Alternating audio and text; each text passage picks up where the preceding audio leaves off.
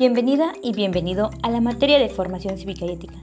Conocerás aspectos de la vida en sociedad que propician la convivencia justa y respetuosa. Trabajarás para desarrollar habilidades que te permitan tomar decisiones, ejercer tus derechos, actuar libre y responsablemente. Aprenderás la importancia del diálogo y la expresión de ideas.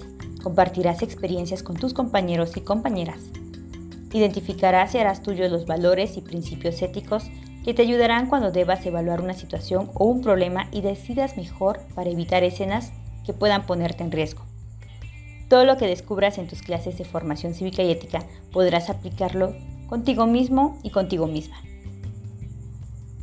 Podrías mejorar la relación con los miembros de tu familia, con tus profesores, así como con tus amigos de la escuela y del lugar donde vives.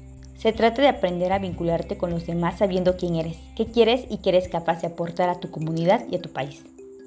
La materia de formación cívica y ética es el resultado de la articulación de tres ejes que están muy relacionados con tu desarrollo individual y colectivo. Primer eje, formación personal. Servirá para que aprendas a conocerte, a valorarte, a cuidarte, para saber tomar decisiones y enfrentar y resolver problemas y definir un proyecto de vida. Sin amor a ti mismo no podrás salir adelante. Por eso esta materia quiere que aprendas a amarte y a conocerte y de esta forma sepas cuidarte. Eje de formación ética. Te servirá para que identifiques y apliques en acciones y decisiones principios y valores éticos, como la responsabilidad, el respeto, la justicia y la libertad. Asumas el respeto y la dignidad y los derechos humanos como una condición indispensable para la vida en sociedad y para que valores la diversidad y reconozcas en lo diferente una oportunidad de aprender. Eje de formación ciudadana. Te servirá para que comprendas que formas parte y eres importante para tu comunidad y tu país.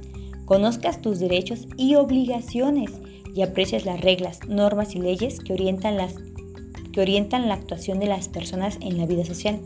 Participes en la solución de problemas que nos afectan a todos y en la mejora de la situación de tu comunidad y conozcas los componentes del Estado mexicano, sus instituciones y los procedimientos de la vida democrática.